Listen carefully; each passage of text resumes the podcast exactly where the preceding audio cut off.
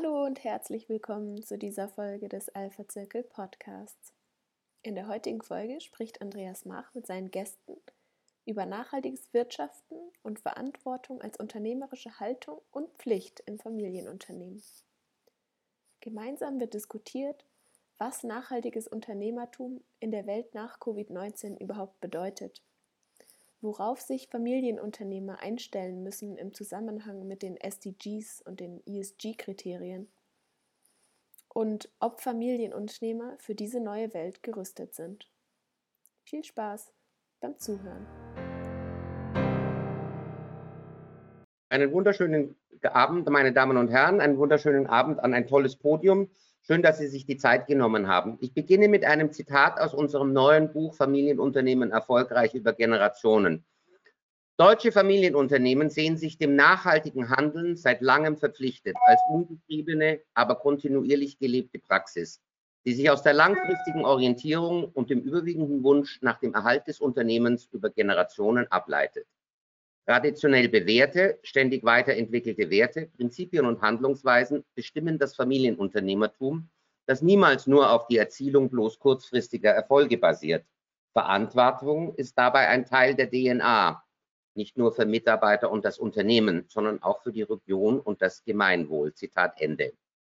Familienunternehmer bezeichnen sich deshalb in der Regel als nachhaltig. Nachhaltigkeitsberichte, die Existenz eines oder einer Nachhaltigkeitsbeauftragten im Unternehmen ist inzwischen in vielen Familienunternehmen üblich.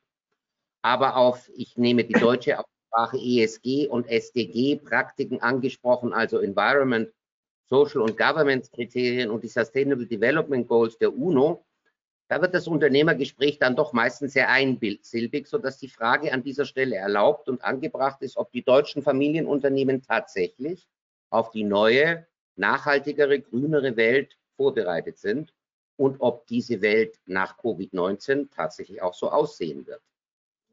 Man muss ja feststellen, seitdem es die Fridays for Future Bewegung geschafft hat, das Thema Nachhaltigkeit 2020 zum Thema des World Economic Forums in Davos zu machen, verstehen viele Unternehmer, dass Ökologie und Ökonomie kein Gegensatz sind und dass Sustainability, die noch etwas zutreffender, weil präzisere englische Bezeichnung für Nachhaltigkeit, nicht aus dem kommunistischen Manifest stammt, sondern vom deutschen Hans von Karlowitz, der Ende des 18. Jahrhunderts forderte, respektvoll und pfleglich mit der Natur und ihren Rohstoffen umzugehen und den auf den kurzfristigen Gewinn ausgelegten Raubbau der Wälder kritisierte.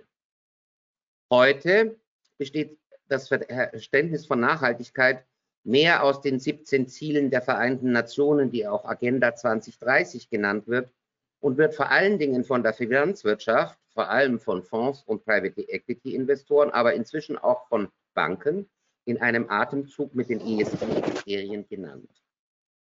Nochmal zur allgemeineren Definition. Nachhaltigkeit ist die Fähigkeit, an zum Einklang der Biosphäre mit der menschlichen Zivilisation.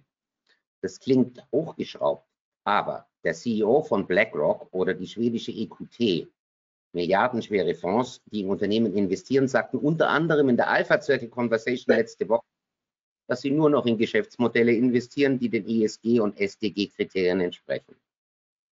Mit der Covid-19-Pandemie, meine Damen und Herren, und dem Green New Deal der EU ist der grüne Kapitalismus angebrochen, ob uns das passt oder nicht. Sustainability, Ökologie, soziales Engagement und Governance sind zu notwendigen Erfolgsfaktoren des Unternehmertums geworden.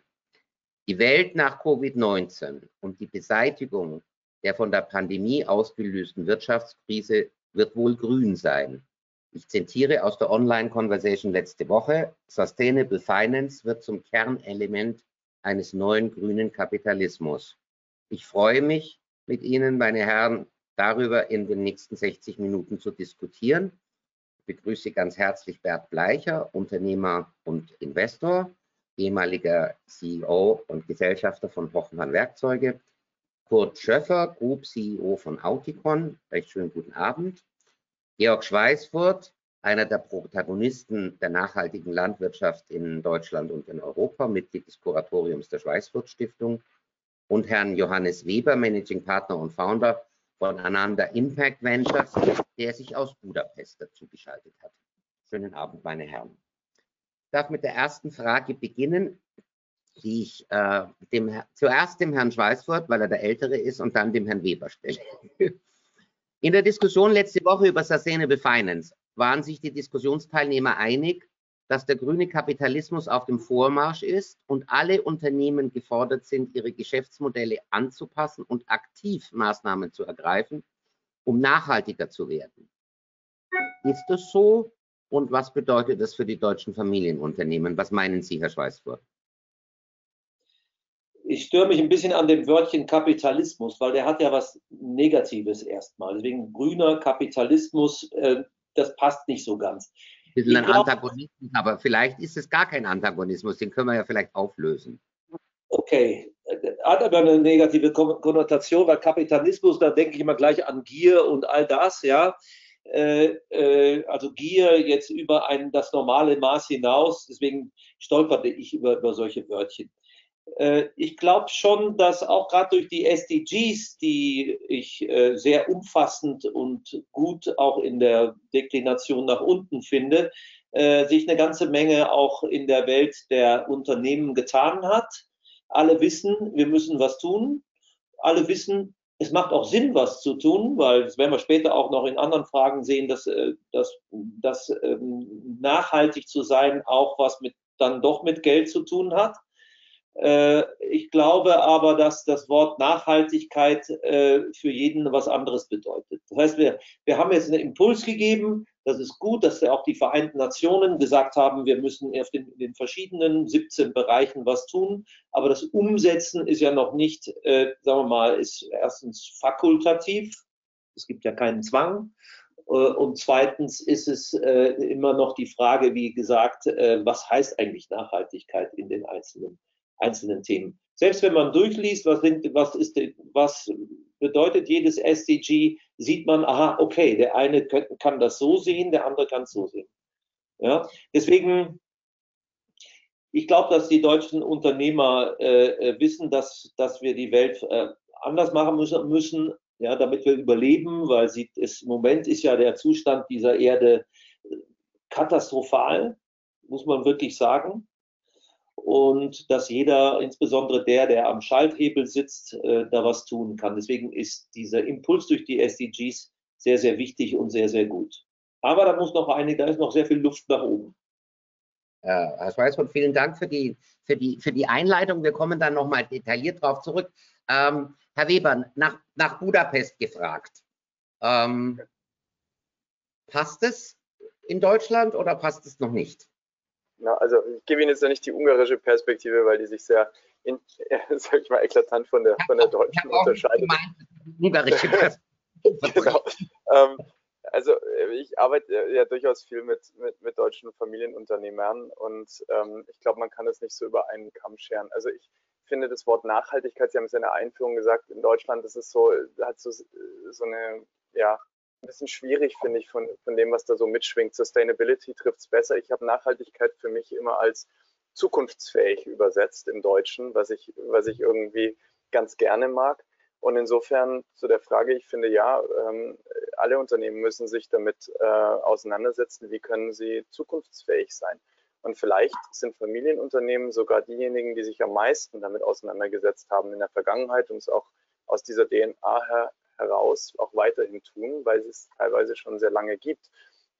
Ähm, nur ist es so, dass die Welt sich halt relativ krass verändert ähm, und die Gesetze äh, der Vergangenheit nicht mehr unbedingt so sehr für die Zukunft ähm, gelten. Und diese Covid-Krise gerade hat das hat ja sehr genau gezeigt, welche Unternehmen braucht es da draußen und welche braucht es eigentlich nicht so. Es ist eine ganz andere Krise gewesen als 2007, die ich als Unternehmer durchlaufen habe. Also damals damals, äh, da haben, da, damals gehörte mir eine Fondsgesellschaft, die Nachhaltigkeitsfonds mit dem WWF gemacht hat. In der 2007er Krise wollte niemand mehr was von ESG-Fonds wissen, aber wirklich äh, niemand mehr. Das war ganz hinten. Jetzt in dieser Krise ähm, ist es plötzlich ein Beschleuniger für dieses Thema, weil wir alle so intensiv davon äh, nicht nur wirtschaftlich, sondern auch emotional ähm, betroffen sind und unsere eigene ähm, Vergänglichkeit irgendwie stärker bewusst geworden sind, auch als, als Menschen und sich uns dadurch natürlich auf unsere Unternehmen übertragen, auch überlegen, was ist wirklich zukunftsfähig, was ist wirklich wichtig. Ähm, und insofern sehe ich da schon eine Dynamik auch aus der nächsten Generation getrieben, dass man sich schon ganz genau überlegt, was funktioniert in der Zukunft. Wir haben für uns erlebt jetzt bei den Beteiligungen, in die wir investiert sind, ähm, da sind, äh, ich habe gedacht, ich muss vielleicht ein Drittel meines Portfolios runterschreiben, als diese Krise losging und haben jetzt festgestellt, dass wir von 30 Unternehmen eines verloren haben. Und da lag nicht, da, da hatte nicht mal Covid seine Finger im Spiel, sondern es war einfach nur nicht gut investiert. Ähm, und am Ende ist das ähm, sehr interessant, dass die Unternehmen, die wirklich einen Unterschied machen in unserer Gesellschaft, die gebraucht werden, also die Dinge aufbauen, die, die, die wirklich wichtig sind, dass die zukunftsfähig sind. Und ich glaube, das muss der deutsche Mittelstand sich genauso überlegen wie Startups. Und ich glaube, die, die am meisten Probleme kriegen werden, sind, die, sind viele börsennotierte Gesellschaften, die einfach Schwierigkeiten haben, ihre Supertanker schnell genug anzupassen. Also Geschäftsmodelle auf den Prüfstand stellen. Wir kommen auf die Verwundbarkeit und was Covid äh, mit der Gesellschaft und mit äh, äh den Unternehmen gemacht hat, äh, gleich zurück. Aber ich möchte diesen Antagonismus, den der Herr Schweißfurt äh, angesprochen hat, aufgreifen. Und zwar in der Frage, das beliebte Argument ist ja, Grün wäre links und ist damit sowieso nicht unternehmerfreundlich. Ähm, in Nachhaltigkeitsdiskussionen mit vielen Unternehmern wird das gern so in diese Ecke gesteckt. Ähm, bei allem Wohlwollen muss man aber natürlich sagen, Nachhaltigkeit ist schon auf dem Weg zum Mainstream. Ähm, das, sieht, das, sieht, das sieht man ja den, an den Kapitalmärkten und so, wie sich die Investoren verhalten. Heißt das eigentlich, da muss ich jetzt den Vollblutunternehmer fragen, brauchen wir dazu eine neue Definition von Unternehmertum, die Ökologie und Ökonomie miteinander verbindet, Bert? Also ich persönlich, ähm, die Frage war ja auch, ob das ganze Thema politisch getriggert ist. Also ich glaube, dass das ganze Thema ähm, überparteilich ist. Auch Nachhaltigkeit ist ein überparteiliches Thema. Und ich glaube, wir müssen ein bisschen früher ansetzen. Ich selber bin ja mittelständischer Unternehmer durch und durch und bin da sehr geprägt und liebe dieses Thema. Ähm, meines Erachtens haben viele, gerade größere Unternehmen, mittelständische Unternehmen, längst die Weichen gestellt. Also da, wo ich aktiv bin, ich habe gerade vorhin noch mit einem sehr großen Mittelständler gesprochen. Die haben selbst längst Weichen gestellt, nutzen Plattformen, nutzen Beschaffungsplattformen, wo Lieferanten ihre Daten einstellen müssen, beschäftigen sich mit Kinderarbeit, beschäftigen sich mit Ressourcen, beschäftigen sich mit Lieferantenmanagement und schauen, dass sie das Unternehmen wirklich nachhaltig managen, managen und mit Ressourcen vorsichtig umgehen. Was mir wichtig ist, dass es ja gar nicht jetzt so um Schuldzuweisung geht zwischen Kapitalismus und Grün und Gelb und Rot. Das ist alles unwichtig. Für mich ist das auch kein deutsches Thema der deutsche Mittelstand allein wird die Welt nicht verändern können. Das ist für mich ein übergreifendes internationales Thema. Und für mich geht es auch um, um, ein persönliches, privates Bewusstsein. Ich hatte eine lange Diskussion mit Markus Gabriel, ein Philosoph, ein, der sich sehr stark mit dem Thema Verantwortung beschäftigt, in diesem Zuge auch Merkel berät und einige andere. Und es geht ja darum, wie wir auch persönlich mit der Welt umgehen. Also welche Rolle spiele ich, wie gehe ich mit Ressourcen um, wie gehe ich mit Konsum um? wie ernähre ich mich, ja? wie ändere ich auch mein Verhalten und welchen Beitrag kann ich persönlich leisten. Das überträgt sich dann automatisch auf das Unternehmertum. Wenn ich ein Bewusstsein habe, dass ich als Privatperson meinen Beitrag im Kleinen auch leisten kann und das jeder für sich, dann überträgt sich das ähm, definitiv auch auf das Unternehmen, das ich begleite oder das Unternehmen, das ich besitze. Und ich versuche, diese Teile immer mehr auch in das Unternehmen hineinzutragen. Es gibt ja auch betriebswirtschaftliche Betrachtungen, die ich ganz interessant finde. Ich habe vor einiger Zeit in der Süddeutschen Artikel gelesen, ähm, da steht drin, dass es mehrere Studien gibt, dass Unternehmen, die sich mit Nachhaltigkeit beschäftigen, erstens mal profitabler sind, im Schnitt um 8000 Dollar pro Kopf, erstens mal, ja. Dass sie auch ähm, eine höhere Mitarbeiterzufriedenheit haben und eine, ein stärkeres Engagement, weil ich auch glaube, dass jetzt eine Generation auf uns zukommt, die sich ganz anders mit Purpose beschäftigt als wir noch, ja, die viel weiter geht und sagt, ich möchte eh nur in einem Unternehmen arbeiten, das sich mit diesem Thema beschäftigt und das einen Beitrag ich möchte eingebunden sein in das ganze Thema und ich möchte meinen persönlichen Beitrag auch da leisten, dass Unternehmen, die das verschlafen und Geschäftsmodelle, die es auf, äh, verschlafen, auf Dauer keine Existenzberechtigung haben. Vielen Dank, vielen Dank für diesen äh, richtigen Aufruf, Bert. Ähm, noch mal ein bisschen von der anderen Seite gefragt. Die Nachhaltigkeitsziele der UNO, also die SDGs, sollen weltweit für Wirtschaftswachstum sowie für eine Annäherung der Lebensstandards und mehr Chancengleichheit sowie den Schutz von Natur und Ressourcen sorgen Ursprünglich waren die ja formuliert für Staaten. Dahinter steht ja nicht nur eine ökologisch-ökonomische Notwendigkeit, sondern auch eine Geisteshaltung. können das Familienunternehmen, Herr Schöffer, die ja zu ihrem Erhalt über Generationen nach Gewinnmaximierung streben, können die das mit ihrer Geisteshaltung vereinbaren? Sind Sie also bei der These vom Bert Bleicher oder würden Sie sagen, da gibt es noch ordentlichen Nachholbedarf? Ja, also wir, wir, stehen sicher mit dem ganzen Thema weit am Anfang und äh, kann mich erinnern, als ich das Thema äh, Impact Investing auch zum ersten Mal gehört habe, äh, das ist jetzt erst acht Jahre her, also es ist, ist noch, ist noch nicht mal eine Dekade vergangen.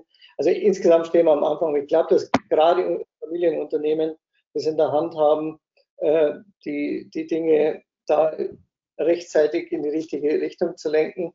Ähm, was mir immer auffällt äh, bei dem Thema ist, dass wir Langfristigkeit nicht mit Nachhaltigkeit verwechseln dürfen. Also es ist, ist ja, Familienunternehmer sagen ja, wir haben nicht dieses Quartalsdenken. Wir denken eh langfristig, aber langfristig heißt nicht nachhaltig. Weil nachhaltig ist, ist eben, kann auch kurzfristig sein, sollte auch kurzfristig sein, wie der Bert gesagt hat, wir müssen uns da ja alle anpassen. Und Bert, du hast gerade einen sehr, sehr wichtigen Punkt genannt, den, den wir gerade äh, extrem feststellen, auch bei unseren Kunden. Ähm, es ist nahezu unmöglich, die Millennials als neue Mitarbeiter reinzukriegen, wenn man nicht diese Themen adressieren kann. Wenn man nicht eine Antwort hat auf das Thema Nachhaltigkeit, auf das Thema Umwelt, auf Chancengleichheit. Bei uns, Auticon ist ein sogenanntes Sozialunternehmen.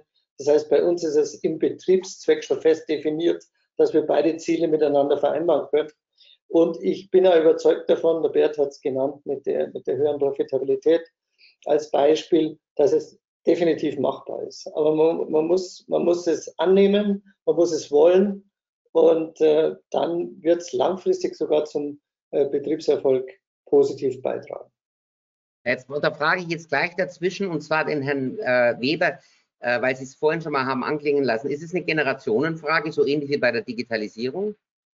Ja, ja, absolut. Also das war vor zehn Jahren noch nicht so. Da habe ich viele Vorträge so von Next Gens gehalten. Da haben die eher kokettiert mit dem Thema.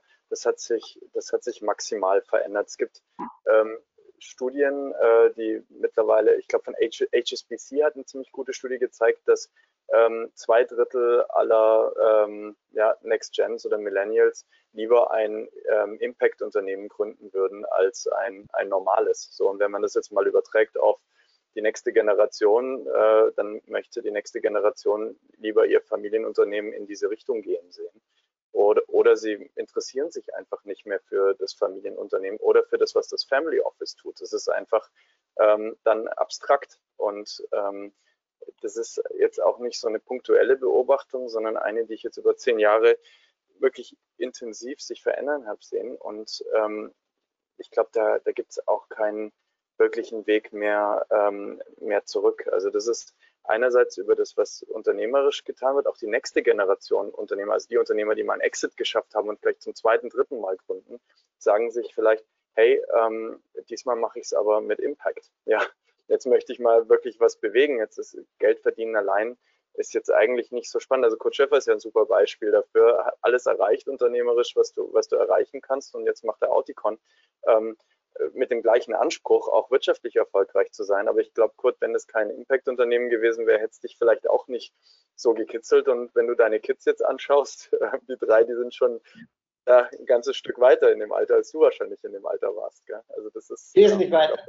Ja. Ich glaube, ich, ich, ich, glaub, ich äh, verrate da keine Geheimnisse. Die, mehr, die Mehrzahl der vielen Zuhörer, die sich zugeschaltet haben heute, sind Unternehmensnachfolger.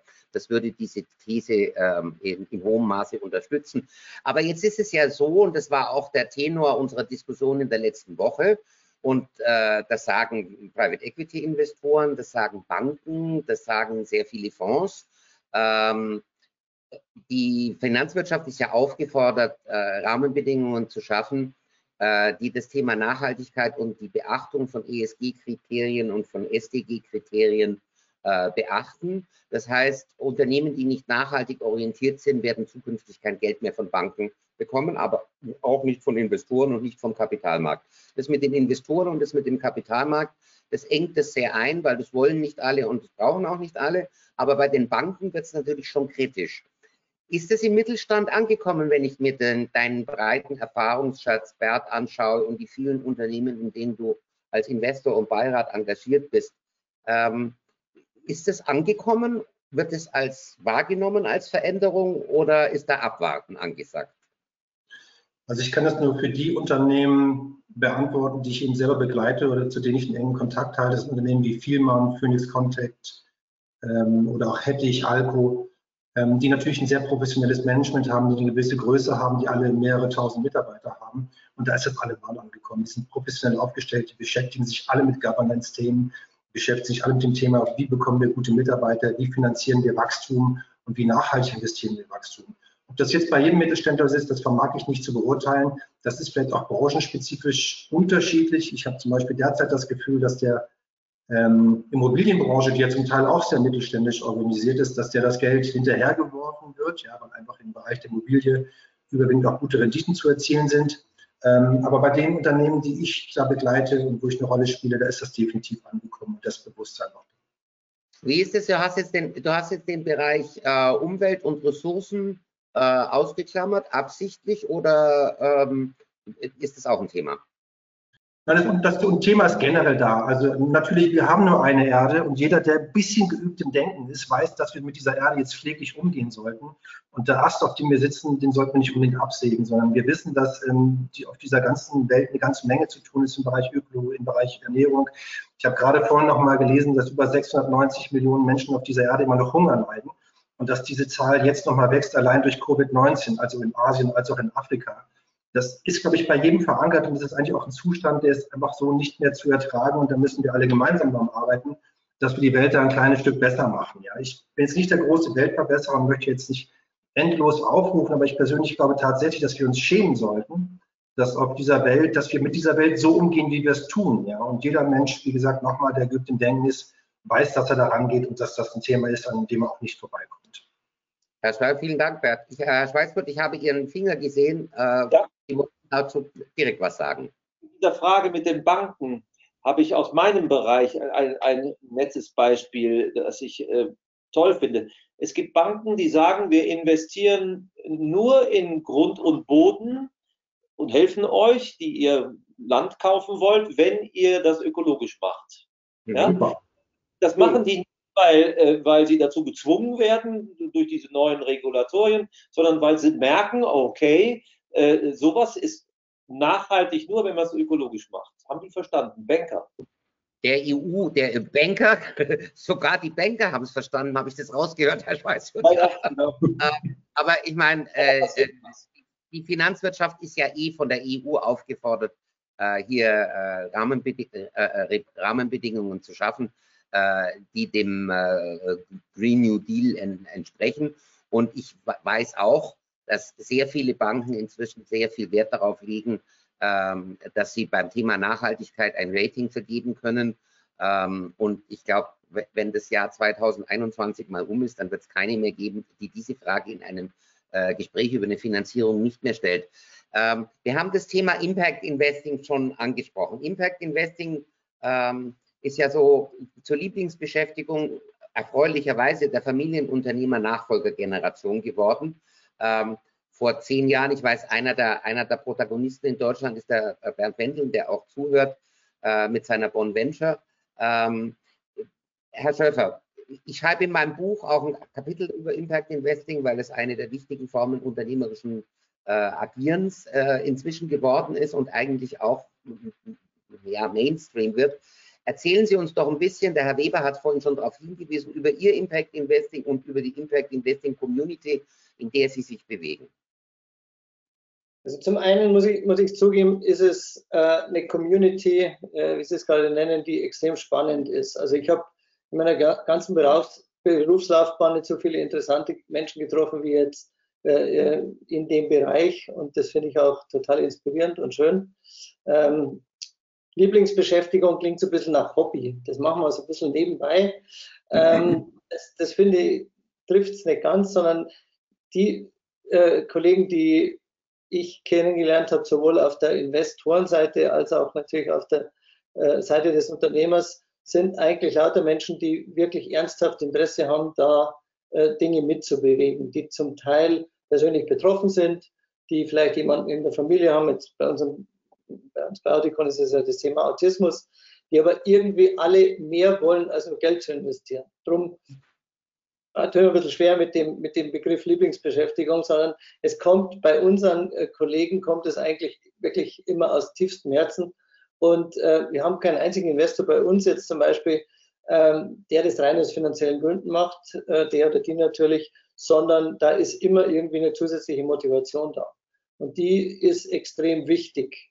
Wenn wir Leute suchen, sei es jetzt für den Beirat oder für andere ähm, ähm, Ambassador-Rollen, dann, dann versuchen wir immer Leute zu finden, die wir anzünden können, die wirklich rausgehen und sagen, Mensch, das ist super genial, was ihr da macht, da wären wir gerne dabei. Äh, das ist ein bisschen die Unternehmersicht und die, die Investorensicht ist die, ich weiß noch, als Johannes Weber damals äh, auf mich zukam und äh, ich habe gesagt, im Prinzip ist Impact Investing, ihr wollt mein Geld und dann, und dann schauen wir mal, was passiert. Und damals war auch noch so ein bisschen, waren wir uns ein bisschen, Johannes, wo, wo wird das Ganze finanziell hinführen. Und wir haben damals aber schon diskutiert und haben gesagt, was passiert denn eigentlich, wenn das super erfolgreich ist? Haben wir gesagt, kein Problem, weil die Menschen, die dabei sind, werden genau das tun, die werden wieder das Geld in Impact Investment stecken. Und dadurch entsteht ein Kreislauf, der halt total Sinn macht und der dann auch immer äh, uns hilft, ein immer größeres Rad natürlich mit dem Thema zu drehen. Und ähm, jetzt, jetzt äh, sind wir natürlich tatsächlich etwas schlauer als damals und wissen, dass auch zweistellige Margen im Impact Investing möglich sind und man damit ja to total zwei Ziele erreicht, nämlich äh, ein Investment, das Spaß macht, zusammen mit einem Investment, mit dem man halt auch nachhaltig was in der Gesellschaft verbessert. Also vielen herzlichen Dank. Ich kann das nur unterstützen, vielleicht ganz, ganz kurz, ja. weil ich bin auch Investor der, der Auticon und ich finde erstens mal ist es für mich ein wunderbares Beispiel, wie man extrem professionelles Management und einen sozialen Grundnutzen vereinbaren kann. Es geht ja auch darum, Geld zu verdienen. Also im Endeffekt haben Geschäftsmodelle dieser Art ja nur eine Existenzberechtigung, wenn sie auch profitabel sind. Und der AS Auticon für mich ein wunderschönes ähm, Beispiel und es ist ein, ein sehr schönes Gefühl, Teil dieser Gemeinschaft auch zu sein. Also ich unterstütze das vollkommen. Vielen Dank, Bert. Herr Weber, sind Sie mehrmals angesprochen worden. Erzählen Sie uns doch noch mal ein bisschen, was Ihre Vision für das europäische Impact Finance Ökosystem ist. Ja, also ja, ich mache das jetzt auch schon relativ lange, das äh, Impact, also so wie Bernd Wendeln ja mit Bon Venture gestartet hat, haben wir ein paar Jahre später mit Ananda Ventures gestartet, mit so ein bisschen europäischerem Fokus ähm, und das direkte Investieren in, in Impact-Unternehmen. Und Auticon ähm, war damals eines der ersten Unternehmen, die wir damals auch mit aufgebaut haben, weil man erstmal beweisen musste, was äh, erstmal zeigen musste, was ist eigentlich ein Impact-Unternehmen und dann beweisen musste, dass sowas auch ähm, wachsen kann, skalieren kann zu einer Größe, dass es auch ähm, relevant ist. Und ich glaube, dass dieser Beweis wurde jetzt in Europa durch uns, aber auch durch viele andere ähm, erbracht. Und insofern ist, ist, ist Teil meiner Vision ja schon Wirklichkeit geworden, über inspirierende Beispiele Menschen dazu zu bringen, da, da mitzumachen. Ich glaube, Beispiele transportieren extrem gut. Deswegen möchte ich gerade einfach nochmal kurz eins nennen was mich neben Auticon ähm, sehr inspiriert, das ist bei uns ein Unternehmen aus, aus Bristol in England. Die machen ähm, bionische Arme für Kinder, die einen Arm verloren haben oder ohne Arme auf die Welt gekommen sind. Und ähm, diese Arme werden eben über äh, elektronische Impulse gesteuert. Also das Kind denkt, Arm aufmachen, dann geht der Arm auf. Und selber drei Kinder. Kinder wollen Gadgets. Das heißt, ähm, die wollen keine Prothese, die aussieht wie, wie, äh, wie Haut, sondern die haben jetzt die Möglichkeit, wir haben eine Kooperation mit Star Wars und, und Disney und Marvel und die können einen Iron Man Arm haben oder einen Star Wars Arm oder einen Frozen Arm. Und das ist, das ist Hightech und das ist skalierbar. Und äh, da haben nicht nur wir investiert, sondern auch Williams, der Formel 1 Rennstall, die ihre Ingenieure zur Verfügung stellen. Und so kann man eine Sache auch groß werden lassen. Und, ich, und dadurch, dass wir, und das ist auch ein Teil meiner Vision für das europäische Impact Investment Ökosystem, dass auch traditionelle Investoren stärker in diese Richtung gehen. Also wir haben viele Co-Investments mit traditionellen Venture Capital Fonds, die mhm. zur gleichen Schluss gekommen sind, aber vielleicht durch eine andere Brille auf dieses Investment gedacht haben. Und wir versuchen eben auf die auch ein bisschen einzuwirken, dass sie ähm, als Investoren anders handeln. Zum Beispiel haben wir jetzt angefangen in unseren Termsheets bevor wir Beteiligung eingehen, gewisse Impact-Klauseln mit aufzunehmen. Das sind so Themen wie ähm, Gründergesundheit. Ja? Gründer haben eine zehnmal höhere Wahrscheinlichkeit, Soziopathen zu sein, eine doppelt so hohe Wahrscheinlichkeit, ähm, irgendwo mal eine Depression oder, oder, oder eine andere mentale negative Erkrankung zu bekommen. Ähm, das sozusagen proaktiv mit aufzunehmen. Dann das Thema Diversität.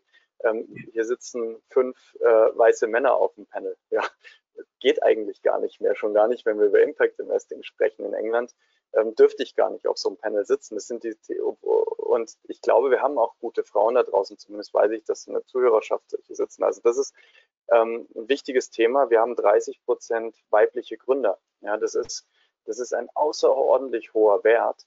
Ähm, ich glaube, der ist äh, acht bis zehnmal zu hoch wie in normalen Venture Capital Gesellschaften. Dabei gibt es Studien, zum Beispiel vom BCG, die sagen, dass Frauen mit jedem investierten Euro doppelt so gut umgehen, also doppelt so viel Wert schaffen als Männer, haben aber eine 40 Prozent geringere Wahrscheinlichkeit, einen institutionellen Investor an Bord zu bekommen. So, das ist für mich eine Vision, für die sich ähm, zu kämpfen lohnt.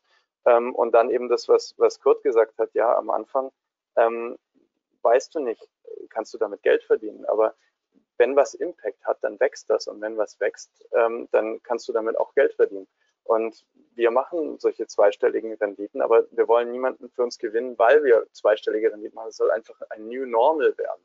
Und, ähm, und so sollen halt auch normale Investoren anfangen zu denken und die, manche werden dazu gezwungen und andere verstehen es und, und, und handeln danach. Und ein bisschen Rainbow Washing ist halt mittlerweile auch noch dabei. Das ist ja, die SDGs sind ja sehr farbenfroh und der ein oder andere Investor ähm, stülpt sich jetzt halt über. Aber ich verurteile es nicht. Ich denke mir, es ist alles irgendwo eine Bewegung in die richtige Richtung und wenn der eine halt das noch nicht so richtig authentisch verinnerlicht hat, dann wird die nächste Generation in diesem Unternehmen das irgendwann mal integrieren. Ja, aber wichtig ist, dass wir in diese, in diese Richtung marschieren und das wäre so meine Vision dafür. Das vielen herzlichen Dank auch für die guten Beispiele, die das ziemlich gut illustrieren, ähm, was aus dem Bereich Impact Investing und aus äh, dem Beachten von Sustainable Development alles kommt. Jetzt einer der, einer der Hauptbereiche, man weiß gar nicht, Herr Schweißfurt, wie man sie eigentlich bezeichnen sollte. Ich bezeichne sie immer als einen der äh, Protagonisten der nachhaltigen ökologischen Landwirtschaft. Äh, in, in, in Deutschland wahrscheinlich sind sie auch einer der ersten Impact-Investoren in, äh, in Deutschland, nur hat man das damals noch nicht so genannt. Ähm, das Thema ökologische Landwirtschaft, ich erinnere mich an die Diskussion, die wir vor äh, äh, knapp einem Jahr äh, noch im Königssaal im, äh, im, im, im, Bayerischen Hof hatten. Ich hoffe, dass wir da irgendwann mal äh, nächstes Jahr wieder sein können, wo wir eben genau darüber gesprochen haben. Frau Scheitz war mit dabei äh, und noch der eine oder andere Impact Investor. Wie weit sind wir gekommen in Deutschland mit ökologischer Landwirtschaft? Weil wir sind ja immer noch das Land mit den billigsten Lebensmitteln in Europa. Und ich habe zwar mit Freuden gehört vorhin, dass Sie erzählt haben, dass durch die Covid-Krise ähm, äh, der, der, die Nachfrage nach äh, äh, Bioprodukten weiter gestiegen ist. Aber wo stehen wir da bei ökologisch nachhaltiger Landwirtschaft und den äh, auf diese Art und Weise produzierten Produkten? Also, ich bin natürlich ich immer. da drei Stunden drüber reden oder drei Tage. Ja, ja, ich hätte ja vereinbart, ich rede jetzt nicht zu viel. Ja, das, aber ich sag mal, äh, ich, für mich ist dieses, ich nenne das mal Bio, ist erst am Anfang. Ja, und das merke ich an solchen Dingen wie, dass die, die Nachfrage steigt. Die Leute fangen an, sich über ihre Ernährung äh, Gedanken zu machen und auch über die Frage, wie werden diese, diese Lebensmittel hergestellt, ganz besonders. Ja, und das ist, das, das ist in den letzten Jahren immer, immer weiter gestiegen, weil das Wissen sich mehrt. Ja, das geht schon. Wir haben da Rumpler drin und die sind meistens aus dem politischen System. Ja, Frau Klöckner ist jetzt nicht eine überzeugte äh, Biofrau. Sie hat natürlich auch noch ein anderes äh, Klientel äh, zu bedienen. Äh, wir sind mit der Ampel, die eigentlich eine sehr simple Angelegenheit war, um mal ein Gesundheitsthema wieder in die, in die Menschen reinzubringen, äh, äh, gescheitert. Also man sieht, das ist nicht immer so eine, so eine gerade Linie nach oben äh, vor allen Dingen von der politischen Seite, wie gesagt. Da haben wir auch viele Dinge, die verschlafen wurden, ja, wie jetzt eine Dünge, äh, Düngeverordnung, äh, Gülleverordnung in der Landwirtschaft, wo wir immer noch nicht jetzt am Ziel sind. Ich hoffe, dass das in, im nächsten Jahr dann mal passiert und wir da weiterkommen. Ja, also da zerren natürlich auch große Kräfte. Ja, es sind dann die Kräfte, die nach die in die eine Richtung ziehen, die anderen Kräfte, die, die in die andere Richtung ziehen. Das geht äh, ziemlich hin und her. Ich mache das ja schon seit 35 Jahren. Ja, und ich weiß, wie das, wie das sich auch verändert hat in diesen 35 Jahren, sowohl bei den Verbrauchern als auch bei den Politikern. Es gab mal eine, eine rot-grüne Regierung, wo Frau Kühners wahnsinnig geschoben hat. Ja, das war toll, das hat auch, wirkt auch bis heute. Und dann gab es wieder, wieder Phasen, wo das überhaupt nicht passierte. Ich sehe das in einer ganz langen Zeitreihe, bin da auch sehr geduldig und kämpfe äh, an verschiedenen Orten äh, auch, auch entsprechend mit, dass wir da hinkommen. War lange bei Greenpeace im Aufsichtsrat, habe da auch mich um den, um den Bereich nachhaltige Landwirtschaft gekümmert. Und für mich ist das immer die ganze Filiation, das heißt von der Landwirtschaft bis auf den Teller. Das machen wir mit der Schweißfurt Stiftung auch. Ja. Da muss ich den ganzen, die ganze Wertschöpfungskette anschauen. Da das geht los mit der Landwirtschaft, geht weiter mit der Verarbeitung, aber auch das in Verkehr bringen ist wichtig. Wir haben Basic gegründet, damit, äh, damit an der Verbraucherseite mal was passiert, was maßgebliches passiert. Ja, ich glaube, das war ein ganz guter Impuls. Ja, damit, um das, wir haben diesen, diese Firma gegründet, nicht um, um jetzt schöne Läden zu machen, ja, oder um Profit zu machen in erster Linie, sondern wir haben das gemacht, um die, um die Landwirtschaft die ökologische Landwirtschaft in Deutschland und Europa zu unterstützen. Weil wenn wir nichts verkaufen von diesen Produkten und das interessant anbieten, das gehört dazu, ja, dann brauchen die, die, äh, die Bauern gar nicht anfangen, umzustellen. Ja? Und, und ja, und so, so hab ich, äh, äh, haben wir das immer getrieben. Und das ist auch, finde ich, sehr erfolgreich. Wir sind immer auf dem Weg nach oben, aber eben mit, mit solchen Kurven. So. Und ich kann nicht zufrieden sein. Ich kann, ich kann eigentlich nie zufrieden sein, was müsste ich ja aufhören zu arbeiten. Es ist immer irgendwo langweilig, ja. was zu kämpfen und was zu, was zu arbeiten. Es macht total Spaß, weil ich bin, ich bin privilegiert, ich darf in diesem Bereich arbeiten. Ja, und, und äh, äh, das werden wir weiterhin machen. Und wie gesagt, ich wiederhole mich da, Bio steht erst am Anfang, weil jetzt alles hochploppt, was, was schiefgelaufen ist. Wir haben ja, äh, Herr Schweißfurt beschäftigt sich seit Jahrzehnten mit dem Thema äh, nachhaltiger Landwirtschaft. Ähm, aber wir kriegen ja jetzt äh, eine ganze Reihe von, von wirklich starken Impulsen. Äh, das Europäische Parlament und der Rat haben sich im Dezember 2019 auf die Vorgehensweise zur Festlegung einer grünen Liste, also dieser Taxonomie, einer Klassifikation nachhaltiger Wirtschaftstätigkeiten geeinigt. Daran hängt dann auch wieder zur Bewältigung der Corona-Krise das Green Recovery Programm der EU. Also die EU-Mittel fließen in erster Linie in diese, in diese Richtung. Äh, wir haben den äh, Rechtsrahmen, äh, der die Finanzwirtschaft betrifft. Also wir sind ja eigentlich mitten in einem kompletten doch Paradigmenwechsel. Ich habe nur immer so ein bisschen Angst davor, ähm, dass äh, Unternehmer das ganz gerne so ein bisschen schönreden und sagen, ja, ja, wir setzen uns alle mit Nachhaltigkeit auseinander und wir haben auch unser Nachhaltigkeitsbericht ist auch auf Umweltpapier gedruckt und wir haben einen Nachhaltigkeitsbeauftragten und ist das alles wunderbar. Aber ob die, die, gerade die mittelständischen Unternehmer, gerade unsere Hidden Champions, gerade die äh, Generation, die noch am Ruder ist, gerade die junge Generation, die vielleicht nicht ans Ruder will, ähm, ob die die Komplexität der Herausforderungen wirklich verinnerlicht haben und man nicht doch dann wieder so ganz gerne, was man hin und wieder hört, äh, doch sagt, naja, jetzt müssen wir erstmal wieder Geld verdienen nach der Katastrophe 2020. Ähm, und ähm, im Übrigen machen wir das ja alles, weil wir immer schon nachhaltig waren. Ähm, muss man da nicht nochmal ein bisschen nachhelfen? Das wäre jetzt so an Sie alle gerichtet, vielleicht an Bert als allererstes. Bewusstseinsbild. Meinst du, das Thema Profitabilität ist, das wieder im Vordergrund steht? Also im Endeffekt, was ich festgestellt habe ähm, bei diesen Beirats- und Aufsichtsratsthemen, dass die Unternehmen natürlich im Jahr 2020 Umsatz verloren haben, dass sie aber auch gelernt haben zu sparen und zu schauen, wie sie Ressourcen besser einsetzen können, wo sie zum Teil auch gelernt haben, dass ähm, sie vielleicht in Teilbereichen sogar zu viel Overhead haben und zu vielen Menschen ähm, Tätigkeiten nachkommen, die gar nicht so gebraucht werden letztendlich. Also Zumindest ist da bei den Firmen so, dass die Gewinne nicht so großartig eingebrochen sind, in Teilbereichen sogar gestiegen sind, weil sie Kosten extrem reduziert haben.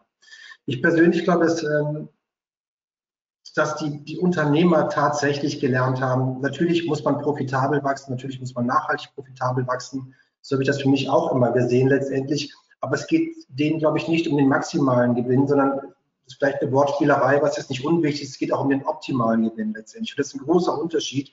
Welche Gewinne brauche ich eigentlich, um das Unternehmen gesund weiterzuentwickeln? Welche Unternehmen, welche Gewinne brauche ich, um in irgendeiner Form dafür, dazu beizutragen, dass ich äh, die Investition tätigen muss, die ich jetzt im Rahmen einer Digitalisierung auch tätigen muss. Wir dürfen nicht vergessen, viele Geschäftsmodelle sind wirklich im Umbruch. Und ich habe als Unternehmer natürlich auch ähm, die Verpflichtung, das Unternehmen gesund weiterzuentwickeln, mich um die Mitarbeiter zu kümmern, Arbeitsplätze zu schaffen und zu erhalten und diese ganzen Themen äh, in den Vordergrund zu stellen, neben diesem Thema der Nachhaltigkeit. Ja. Aber das Hauptthema ist ja auch, die Firma gesund weiterzuentwickeln und dafür zu sorgen, dass ich das Unternehmen auch morgen noch existiert. Ähm, ich habe ähm, zum Beispiel, wenn wir das Unternehmen Franke nehmen, was, was viele von Ihnen kennen, also die, die, die Kaffeemaschinen und, und, äh, und Küchen. Ähm, genau ähm, die ich sehr gut kenne, den ich auch viel mache. Ähm, da, da, ist der, der Eigentümer, äh, der Herr Pieper, ist ja schon ähm, wirklich äh, kein, kein junger Mann mehr, aber der ähm, ist einfach so ein unglaublicher Disruptor, ja, dass er sich selbst und sein Unternehmen ständig neu disruptet und ähm, so es einfach auch schafft, ähm, weiterhin attraktiv zu sein für, ähm, für die, die, nächste Generation. Also wenn man sich mal anschaut, nach welchen Kriterien ähm, Menschen ihre Berufswahl äh, treffen, jetzt und zukünftig, ähm, wenn ich da nicht irgendwo eine gute Antwort drauf habe, welchen Unterschied mein Unternehmen macht, ja, und wenn ich Kaffeemaschinen produziere, dann brauche ich da auch eine Antwort drauf, weil so richtig spannend findet nämlich, äh, finden deine Kinder, Kurt, dass jetzt, die jetzt gerade in den Beruf einsteigen, jetzt Kaffeemaschinen erstmal nicht, da gibt es spannendere Unternehmen, wenn ich aber Geschichten erzählen kann, warum?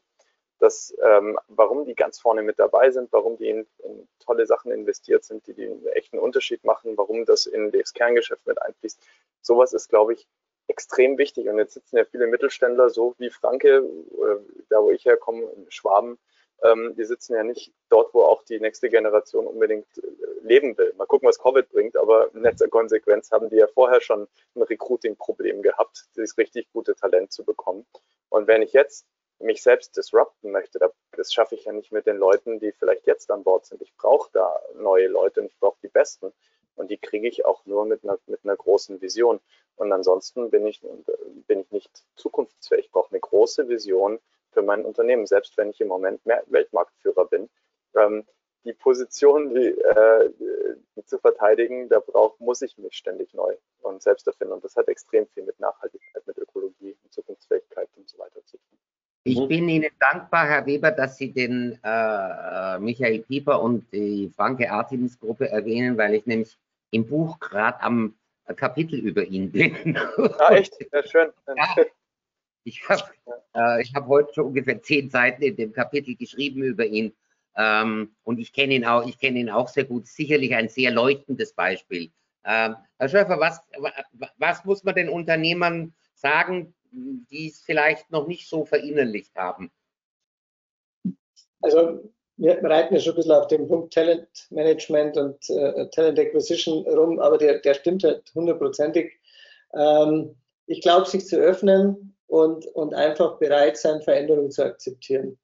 Ähm, also auch bei uns im Kundenkreis äh, stellen wir schon fest, es gibt halt immer noch viele Unternehmen, die nach dem Credo leben, wir machen so, wie wir es machen, weil wir es immer schon so gemacht haben. Und das ist natürlich was, was definitiv nicht mehr funktionieren wird. Und äh, dass alles schnelllebiger wird, dass sich Dinge auch natürlich mit, die, mit der Digitalisierung wesentlich schneller verändern, als wir das gewohnt waren.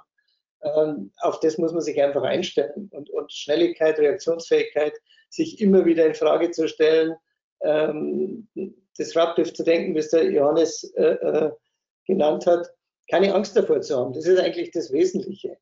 Ähm, wir stellen das immer noch fest, auch mit, mit Auticon, weil wir autistische Mitarbeiter dann zu unseren Kunden schicken. Da gibt es immer noch so eine Grundangst, dass da irgendwas passieren könnte. Da passiert nichts. Das ist alles äh, gut gemanagt, das sind äh, äh, super wertvolle Mitarbeiter. Ähm, aber ich will das nur als Beispiel sagen, dass man, dass man keine Angst vor so Themen haben soll, sondern dass man sich einfach darauf einlassen soll und äh, nicht am Beckenrand stehen, sondern springen und, und sagen, schauen wir mal, wie das wird. Wenn wir es nicht ausprobieren, wissen wir es nicht. Und äh, da, da ist, glaube ich, gerade die junge Generation immer die, die schubsen und schreien in das Becken. Der Maker-Chance.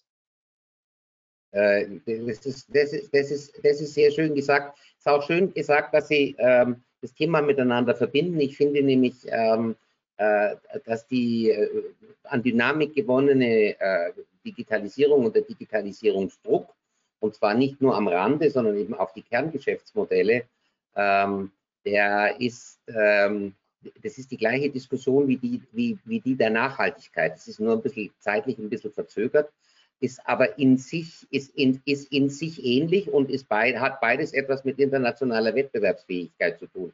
Also wer Sustainable Finance nicht verinnerlicht und wer äh, äh, die Frage, wie das Kerngeschäftsmodell durch die Digitalisierung gefährdet ist, nicht verinnerlicht, ähm, ist ein relativ hoffnungsloser Fall.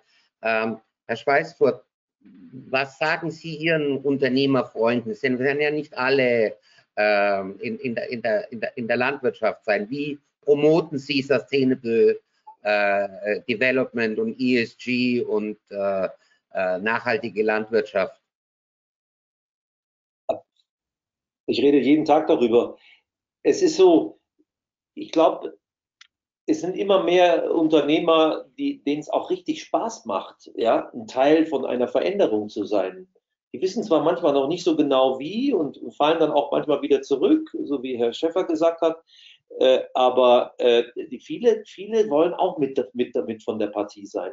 Ja, das ist, so wie Herr Bleicher gesagt hat, eine, eine Identifikationsfrage. Und gerade junge Leute sind immer mehr, sind immer mehr, die wollen eben diese sich, die wollen was tun, was die Welt voranbringt und nicht irgendwo in eine Welt reingezogen werden, die, die schon so, so alt, so oll ist, dass sie schon staubt. Ja, ja das erlebe ich ja bei, den, bei meinen Kindern, die jetzt auch schon im Unternehmen sind und die allesamt äh, Jobs haben, die auch in diese Richtung gehen, Gott sei Dank. Äh, für die ist das ganz normal geworden. Und, äh, und bei den älteren Leuten, bei den älteren Leuten muss man sehen, die sehen das auch. Ja, die sehen das auch. Wir müssen uns bewegen. Die Digitalisierung ist ein Riesenthema. Gott sei Dank haben wir im Lebensmittelbereich jetzt da noch gar nicht so viel zu tun damit, wo wir da auch vorne bleiben müssen. Ja, aber Energiewirtschaft zum Beispiel. Energie ist ja ein unglaublich interessantes neues Feld für die für, für Landwirtschaft insbesondere. Ja, plötzlich können wir aus der Sonne für drei Cent pro Kilowattstunde äh, Strom äh, erzeugen. wenn wir es weiter so, so machen wie bisher, so viel, so viel Strom können wir gar nicht verbrauchen, wie wir da rausziehen könnten. Das heißt, wir könnten im Prinzip äh, die Landwirtschaft äh, entkarbonisieren mit Hilfe von Strom, ja, den wir nur noch, nur noch speichern müssen. Da sind aber Freunde von mir auch dran. Da gibt viele Startups, die in diese Richtung unterwegs sind. Das Energiethema ist so richtig ein, ein Thema, was wahnsinnig viele Leute begeistert, ja, wo die dran sind. Ich bin jetzt nicht so ein Technikfreak, aber ich sehe, wie, wie das, was das alles für eine, für eine, für eine Zukunft haben könnte. Ja. ja, Energie spielt ja für viele Unternehmen auch eine Riesenrolle, gerade im produzierenden Gewerbe. Ja, und spielt übrigens auch in der nachhaltigen Digitalisierung eine Rolle. Da spielt eine ganz große Rolle eine Riesenrolle. Wo kommt der Strom eigentlich her, mit dem wir diese ganzen riesigen Datenbanken speisen? Man hört ja, das ist unglaublich viel Strom, den diese Sachen brauchen und das immer mehr wird. Wo kommt das eigentlich her? Da ist unglaublich viel Luft nach oben. Das wird, ich freue mich schon auf diese, auf diese Entwicklung. Da ist auch jeder sofort dabei, weil das ist relativ einfach zu verstehen. Ne? Bei anderen Sachen, wie sehen unsere Produkte aus? Sind die recycelbar? Sind die Cradle to Cradle. Da, da ist es eher ein bisschen schwieriger, weil, weil das Umfeld dafür noch nicht da ist. Ja, ja heute, wieder, heute, heute wieder war wieder ein großer Bericht darüber, äh, wie durch den zunehmenden äh, Onlinehandel der äh, Müllanfall äh, äh zuwächst. Ja, enorm Verpackungen, die zu äh, entsorgen sind. Also ich rede jetzt doch gar nicht vom vom, vom, vom Plastik, was ja wieder mit Covid zusammenhängt, was jetzt alles in Plastik verpackt und verschweißt ist, ähm, ein, ganz großes, äh, ein ganz großes Thema. Ich glaube, äh, und da sollen ja solche Runden und äh, Diskussionen auch dazu beitragen. Ähm, ich glaube, wir sind schon relativ weit und ich wäre auch bereit, Ihnen zuzustimmen, dass man es eigentlich ganz positiv sehen kann. sehen sollte. Ähm, aber ich hoffe halt, dass es auch wirklich alle verinnerlicht haben, ähm, weil bei der Digitalisierungsstrategie im deutschen Mittelstand, da war ja dieser Vorwurf relativ häufig berechtigt, dass man zaghaft, langsam, ineffektiv und nicht ganzheitlich vorgegangen ist. Ähm, und äh, äh, deswegen durchaus etliche Unternehmen, die ehemals Hidden Champions waren, äh, in der digitalen Welt äh, nicht bestehen werden können. Und ich hoffe nicht, dass Sustainable Finance die Frage, äh, äh, auch die Geisteshaltung zu Sustainability, die Beachtung der, der, der SDGs, dass das das gleiche Schicksal hat, sondern dass es wirklich so ist, wie Sie alle sagen, dass vor allen Dingen getrieben, wie haben Sie das vorhin genannt, Herr Schöffer, getrieben von der jungen Generation, die, die, die schieben sie schon an die Klippe und werfen. Ne? Äh, ich hoffe, dass das tatsächlich so ist und die internationale Wettbewerbsfähigkeit nicht gefährdet ist, weil Europa hat in einem ganz besonderen Maße auch durch den Green New Deal der EU natürlich eine Chance, hier auch ein Alleinstellungsmerkmal äh, zu bekommen. Und da entstehen ungeheuer viele Chancen, äh, auch, für, auch, auch für Startups und äh, etablierte Unternehmen. Wenn man jetzt versucht, so eine Abschlussfrage zu machen, ähm, da wurde vor ein paar Wochen, äh, haben die Vereinten Nationen, die ja die SDGs verabschiedet haben, äh, einen Bericht geschrieben, wo es natürlich um die Probleme gibt, die mit der Covid-19-Pandemie äh, und dem Erreichen äh, dieser Ziele in Zusammenhang stehen. Ähm, gleichzeitig aber nochmal die Notwendigkeit äh, betont, aus dieser Bedrohlichkeit, die ja allen Menschen so klar geworden ist wie niemals zuvor, äh, eben auch wirklich zu lernen, die richtigen Konsequenzen zu ziehen und die Krise zu nutzen, die Nachhaltigkeitsziele und die Agenda 2030 wirklich äh, in, der, in der Breite eben auch durch Unternehmen, durch, durch Governments, äh, durch die Startups schneller als bisher umzusetzen. Sind Sie jetzt insgesamt der Meinung, dass wir das gelernt haben? Ich frage einfach noch einmal nach. Oder äh, vermasseln wir es, Bert? Es gibt ja Veränderungen aus Lust oder Leid. Und ich glaube, wir sind währenddessen in einer Phase angekommen, wo das Leid größer wird und die Leute eben verstanden haben, dass sie sich, ähm, dass ihr Verhalten nachhaltig auf den Prüfstand gehört letztendlich. Und ich bin sicher, dass das kein kurzfristiger Trend ist, sondern dass ähm, das eine langfristige Thematik ist. Ich glaube auch, dass ähm, der, auf den Mittelstand mal ein bisschen zurückgekommen, der Mittelstand war ja schon immer sehr verantwortlich. Und ich kenne sehr viele Unternehmer, egal welchen Alters, die schon immer auch sehr viel gemacht haben, um nachhaltig zu managen und zu wirtschaften, die auch immer sehr viel Soziales in der Region gemacht haben und die sich reingehängt haben, um als Arbeitgeber in der Region attraktiv zu sein und auch da Verantwortung zu übernehmen. Und ich glaube, es gibt halt Branchen, die werden in nächster Zeit sehr leiden. Wir wissen, dass die Automobilzulieferer sehr leiden. Wir wissen, dass das eine Branche ist, die sich stark verändern muss, eben durch das ganze Thema E-Mobilität. Wir brauchen viel weniger Lieferanten als früher, wir brauchen andere Lieferanten. Ich glaube, dass Tesla sehr treiben wird, auch im Bereich Lieferantenmanagement in Deutschland und da ein neues Fass aufmachen wird und dass dieser Prozess gar nicht mehr aufzuhalten ist. Genauso wie wir Deutschen in dem Zusammenhang vielleicht auch lernen müssen, dass das Auto nicht mehr des Deutschen liebstes Kind ist, sondern vielleicht einfach nur noch ein Bestandteil eines übergreifenden Mobilitätskonzeptes sein muss letztendlich und dass wir auf ein paar Verhaltensweisen auch da, dass wir die verändern müssen. Und ich liebe Autofahren, ja. Aber auch ich werde wahrscheinlich irgendwann dann lernen müssen, dass ich ähm, mein, mein, Fahrverhalten verändern muss, dass ich ähm, eben keine G-Klasse mehr fahre, um mal ganz selbstkritisch zu formulieren, sondern zu sagen, okay, ich gehe auf ein E-Auto, ich fahre ein kleineres Auto und leiste auch da meinen Beitrag. Und ähm, das Thema ist nicht mehr aufzuhalten. Das ist kein kurzer Trend, sondern es ist wirklich ein Megatrend, der uns lange, lange, lange ähm, erhalten bleibt, weil es eben auch um unsere Existenz geht, letzten Endes. So, so eine Art Pledge, Bert, oder? Dass du deine G-Klasse jetzt offiziell aufgibst. Oder? Ja, ich liebe sie ja, ja, ich liebe sie, aber ich werde sie jetzt wirklich verkaufen letztendlich, weil ich einfach ganz ehrlich für mich kein gutes Gefühl mehr habe, ein Auto zu fahren, das so viel Benzin verbraucht. Und ähm, das fühlt sich einfach, es hat sich so in den letzten Jahren ergeben, nicht mehr richtig und nicht mehr gut an, weil es ökologisch nicht mehr tragbar ist. Ich frage jetzt auch nicht, Bert, das wievielte deiner Autos das ist. Ähm, Herr, Herr, Weber, haben wir wirklich gelernt oder vermasseln wir es? Oh, also ich, ich, will ja daran glauben, dass wir als, als Menschheit äh, äh lernen und das irgendwie alles noch rechtzeitig, noch rechtzeitig schaffen. Ähm, so manchmal, manchmal zweifle ich da ein bisschen dran und ich denke mir, ähm, dann sollten wir zumindest unser, unser allerbestes geben. Ähm, was mir extrem viel Hoffnung macht, ist, dass ich eine Schule mit aufgebaut habe, wo, wo wir eben äh, kind, sagen die Sozialunternehmer von morgen mit ausbilden, wenn ich sehe, mit welchem Mindset diese Kinder Unternehmertum lernen und wie sie Ökologie integrieren und wie sie das auch nach Hause tragen, sodass ich als Impact-Investor ähm, wirklich auch in meinem privaten Konsumverhalten extrem gechallenged werde. Ich meine, irgendwie 10, 7, 6 Jahre alten Kinder. Das macht mir extrem viel Hoffnung und ich hoffe, dass wir einfach schnell genug sind, weil wir als Menschheit haben es halt schon irgendwie auch bewiesen. Da bin ich beim Bert so, ich glaube, äh, wahrscheinlicher ist, dass wir durch, durch Leid äh, am Ende die Veränderungen herbeiführen und dann wird wenn wir aber schon das Leid so tief spüren, dann wird es wahrscheinlich auch schon ticken zu spät sein. Also und ähm, ich, ich hoffe sehr, dass ich, äh, dass ich mich irre. Wir für uns selber versuchen einfach da auf die Tube zu drücken. Also bei uns ist es so, wenn wir investieren in, in ein neues Startup, dann muss das innerhalb von einem Jahr äh, CO2-neutral sein. Das ist jetzt die neue Maßgabe und das heißt, die müssen es messen. Ja?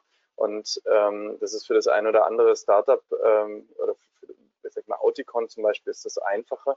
Aber für die Klinikkette, die ich jetzt finanziert habe, bezahlbare Kliniken hier in, in, in Budapest, ähm, da ist das echt eine Herausforderung. Und, ähm, und ich glaube, dass wir als Investoren, ähm, und so sehe ich uns ja auch als Familienunternehmerkreis, ähm, ist es so, dass, äh, dass man eine extreme Verantwortung hat, aber auch einen, einen extremen Hebel. Ja? Wenn wir alle sagen würden, so ab morgen, ähm, unsere Unternehmen müssen innerhalb von einem Jahr CO2-neutral sein und sie müssen eine Antwort auf Diversität haben und äh, sie brauchen eine Antwort darauf, wie sie mit ihrer Gründergesundheit umgehen. Ich glaube, dann kreieren wir vielleicht auch noch eine Welt, die, ähm, die da die Kurve kriegt.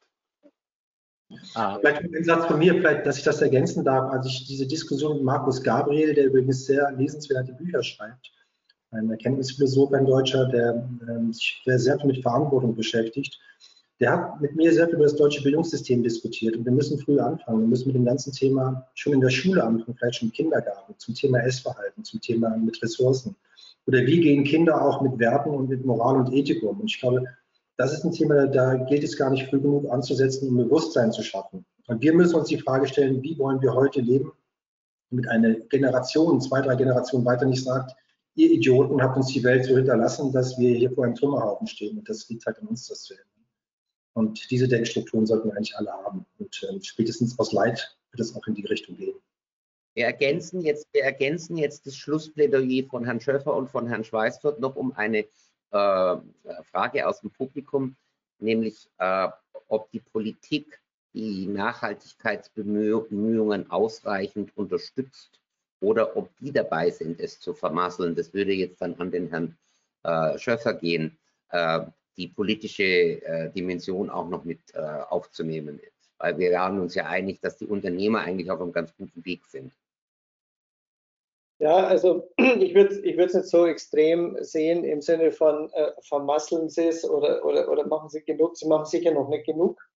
Aber auch da wird, wird, wird der Druck natürlich äh, aus der Bevölkerung äh, größer und stärker.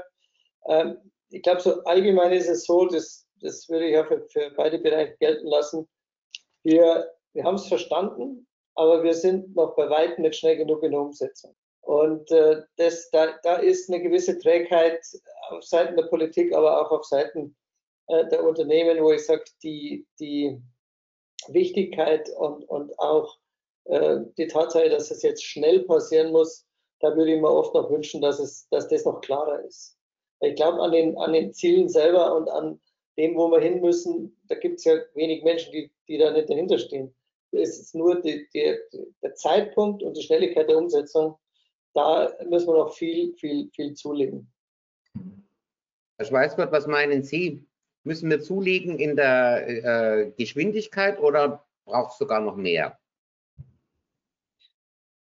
Ja, sowieso klar, wir müssen schneller sein, wenn man sich anhört, wie äh, wie die Klimaziele verfehlt werden. Äh, derzeit müssen wir richtig ran, müssen äh, die Zertifikate teuer machen.